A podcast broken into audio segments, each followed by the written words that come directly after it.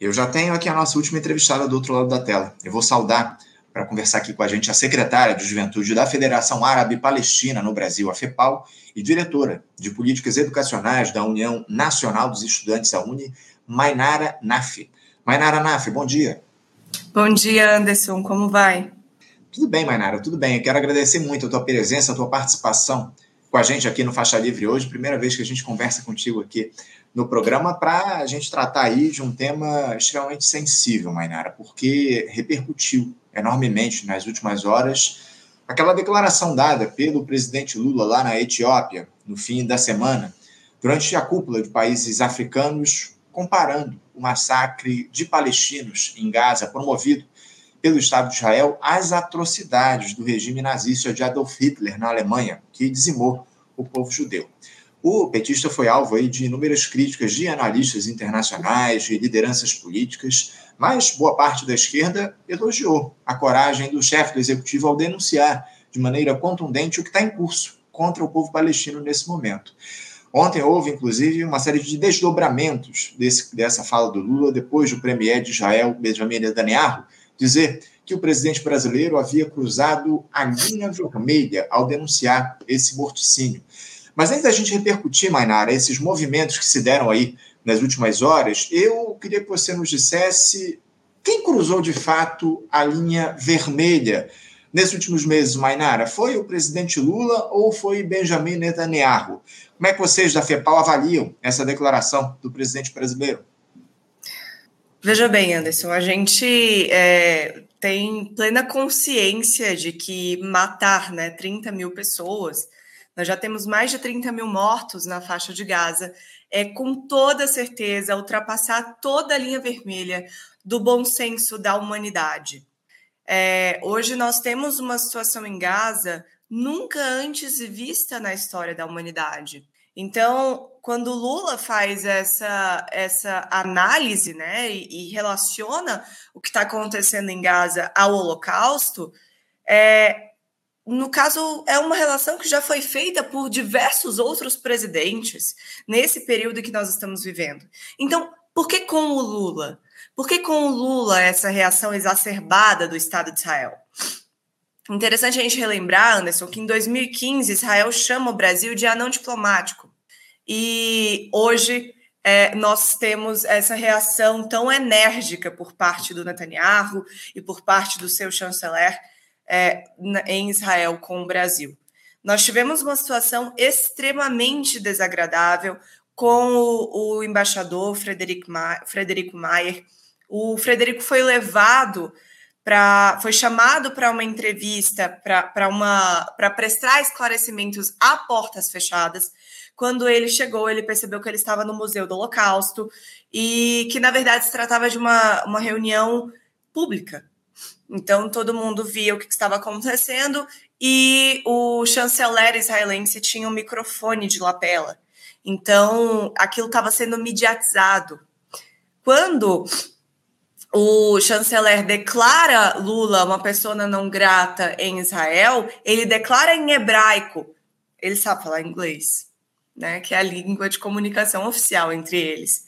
E aí todo mundo entende o que está acontecendo, todo mundo tem uma, uma reação, e apenas o Frederico Maier fica deslocado naquela, naquela, naquela ocasião. Então, isso para nós é, se trata também de um desrespeito dentro, da, dentro dos termos da diplomacia. Né? Então, nós já temos algumas ocasiões com Israel que nos levam a, a, a um embate.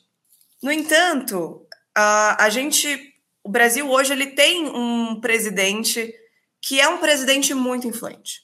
O Lula ele é o decano do G20. Ele é um presidente que tem a capacidade de unir uma linha de raciocínio da América Latina toda. Então, isso é muito poderoso. O Brasil não é um anão diplomático. Então, a gente tem um, um, uma situação é, que, claro, incomoda Israel, que ela está sendo mal vista né, pelos opositores do governo aqui dentro do Brasil, mas que tem gerado grandiosos efeitos Brasil afora. Tanto que a gente não viu nenhum outro grande líder de player global é, repreender ou fazer comentários sobre a fala de Lula, o que significa que essa realidade é, da fala de Lula já está sendo assimilada pelo mundo afora. E nós temos uma reação muito é, anormal dos Estados Unidos. Né? Os Estados Unidos é, anuncia e dá indícios de que irá propor um cessar-fogo na no Conselho de Segurança, o que é algo extremamente é, poderoso. Né? A gente tem o maior é, aliado de Israel propondo um cessar-fogo na, na comissão, no Conselho de Segurança. É interessante a gente relembrar, Anderson, que quando o Brasil leva uma proposta de cessar-fogo, o único veto que há é o veto dos Estados Unidos. Então, eu quero que observe aqui o, o poder e, e o timing dessa fala do presidente Lula. Ela não foi uma fala que não foi pensada. Ela foi uma fala muito bem articulada e muito bem é, aplicada. E a nota da FEPAL traz uma, traz uma, uma parte muito interessante. Eu vou falar aqui para vocês. Uhum. Podemos imaginar que se houvesse a menos um Lula nos idos de 1939, Talvez a Alemanha nazista tivesse sido parada muito antes de seus crimes, incluindo o Holocausto e o judaico não tivesse acontecido. O silêncio dos que se acovardam diante de Hitler não é o silêncio do Lula, hoje diante do Holocausto palestino.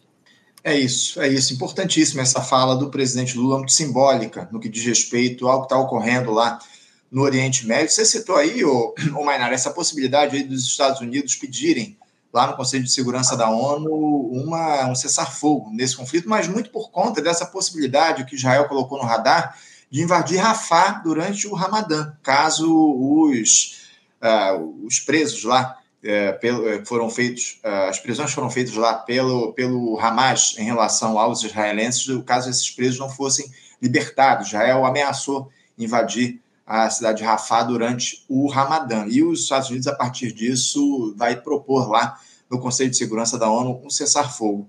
Eu queria que você falasse sobre essa postura dos Estados Unidos nesse momento do conflito, o Mainara. Por que, que isso não se deu em uma outra oportunidade? Por que, que isso só está sendo trazido à tona nesse momento? Antes de a gente avançar na discussão a respeito da fala do Lula e as consequências disso, como é que você vê esse posicionamento estadunidense nesse momento do conflito, a, a, onde está colocada aí essa ameaça de invasão a Rafah durante o Ramadã e no momento onde há quase 30 mil mortos nesse, nesse morticínio que temos lá em Gaza? Sim. Veja bem, Anderson, o Ramadã está chegando. O Ramadã ele é um período muito sagrado e especial para os muçulmanos.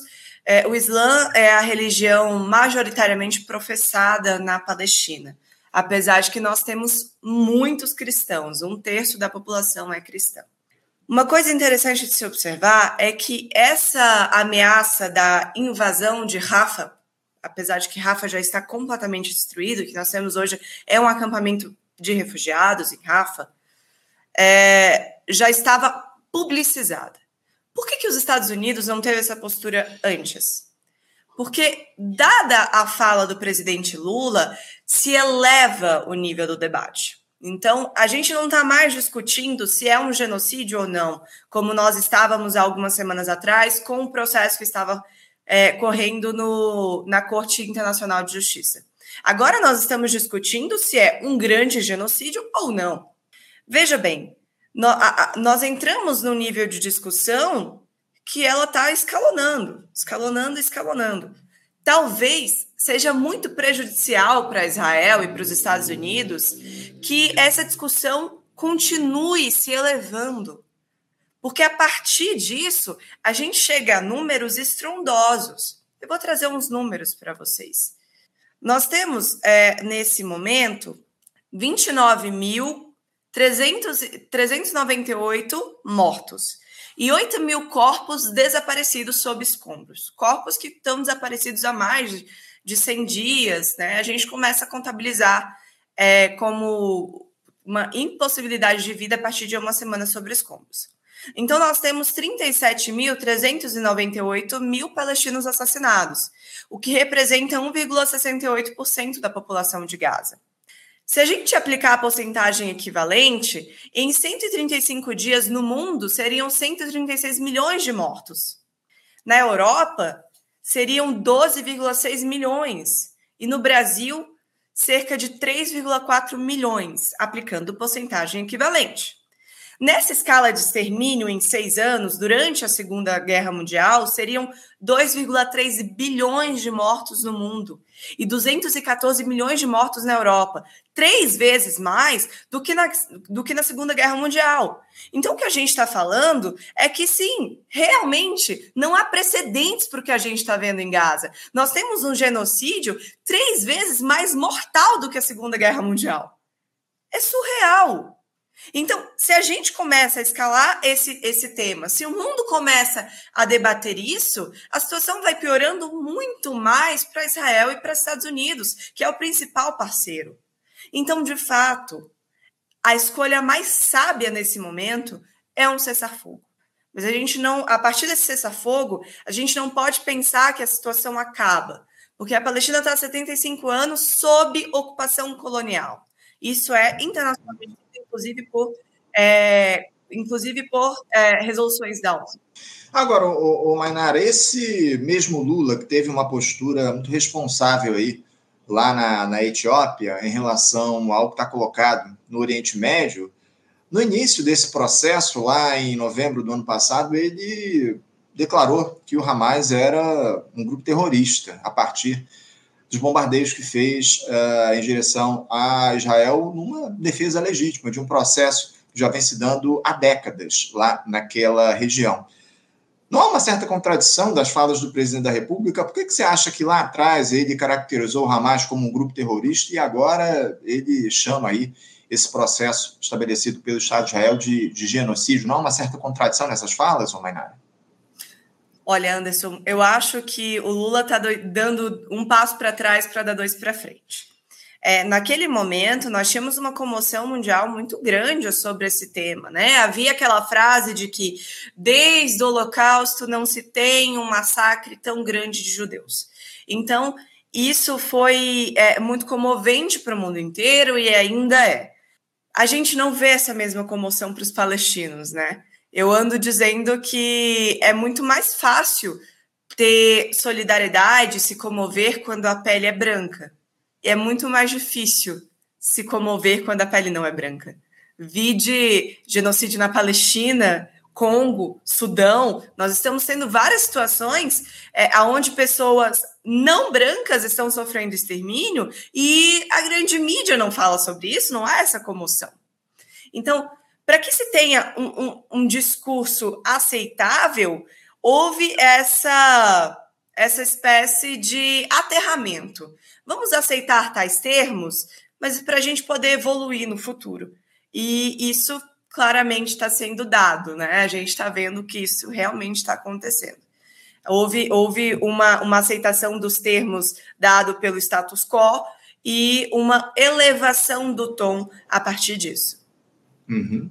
Agora, você caracterizou aqui essa fala do presidente Lula como algo pensado, não foi algo que se deu aí uh, no calor do momento, naquelas falas improvisadas que o presidente da República costuma fazer, especialmente no cenário externo. Agora, o, o Mainara, como é que as lideranças palestinas observaram essa declaração do presidente da República? Porque é curioso que a grande imprensa ela traz muito a fala do Estado de Israel, das lideranças israelenses, enfim, de figuras aí que representam o povo judeu, o povo israelense. Como é que as lideranças palestinas receberam essa, esse movimento, essa fala do presidente da República em relação ao mortinho que está colocado em Gaza, o Mainara? Anderson, no início, desse, no início do ano passado, nós recebemos aqui em Brasília o chanceler da Palestina. É, a FEPAL esteve com o chanceler em vários momentos, organizamos vários eventos, e a todo momento é, ele vindo para esse evento da posse do Lula se demonstrava muito é, é, feliz, muito animado, é, vendo mesmo na figura do Lula a possibilidade de é, uma mudança né, na, no cenário da América Latina, principalmente. Mal esperava ele que o Lula pudesse fazer essa mudança, é, uma mudança muito maior do que apenas na América Latina. E tem um vídeo, se não me engano, foi uma entrevista dada para o Al Jazeera, em que o chanceler fala assim, logo após da fala do Lula, logo após, não tinha repercutido nada, ele estava lá naquele momento. Ele fala que foi lindo ouvir o discurso do Lula, que o discurso do Lula deu a ele esperança e humanidade. Então, eu, eu digo aqui também como, como palestino brasileira, eu acho que para nós palestinos não havia mais luz no fim do túnel. Uhum. Nós realmente pensávamos e, e, e, e acreditávamos que talvez o nosso destino fosse morrer lutando. E de repente veio uma luz no fim do túnel tão forte que clareou tudo. Então é de uma gratidão imensa, imensa. Eu, eu queria te questionar justamente a partir disso, Mainara. Você acredita que essa postura do Lula, essa fala do presidente brasileiro, possa incentivar outras lideranças globais a se posicionarem de maneira mais assertiva em relação aos crimes contra a humanidade cometidos pelo Estado de Israel lá em Gaza? Você alimenta aparentemente essa esperança de que haja aí um avanço no discurso em relação ao processo que está colocado lá no Oriente Médio. Você acredita que, de fato, essas declarações do presidente brasileiro possam escalar esse quadro aí de condenação ao genocídio cometido por Israel? Com toda certeza. Nós já temos uma, uma condenação pelo Conselho, pela Corte Internacional de Justiça. É, não é a primeira condenação a Israel por conta do, do não primeiramente foi por conta de elementos do apartheid, né, aplicado ao povo palestino.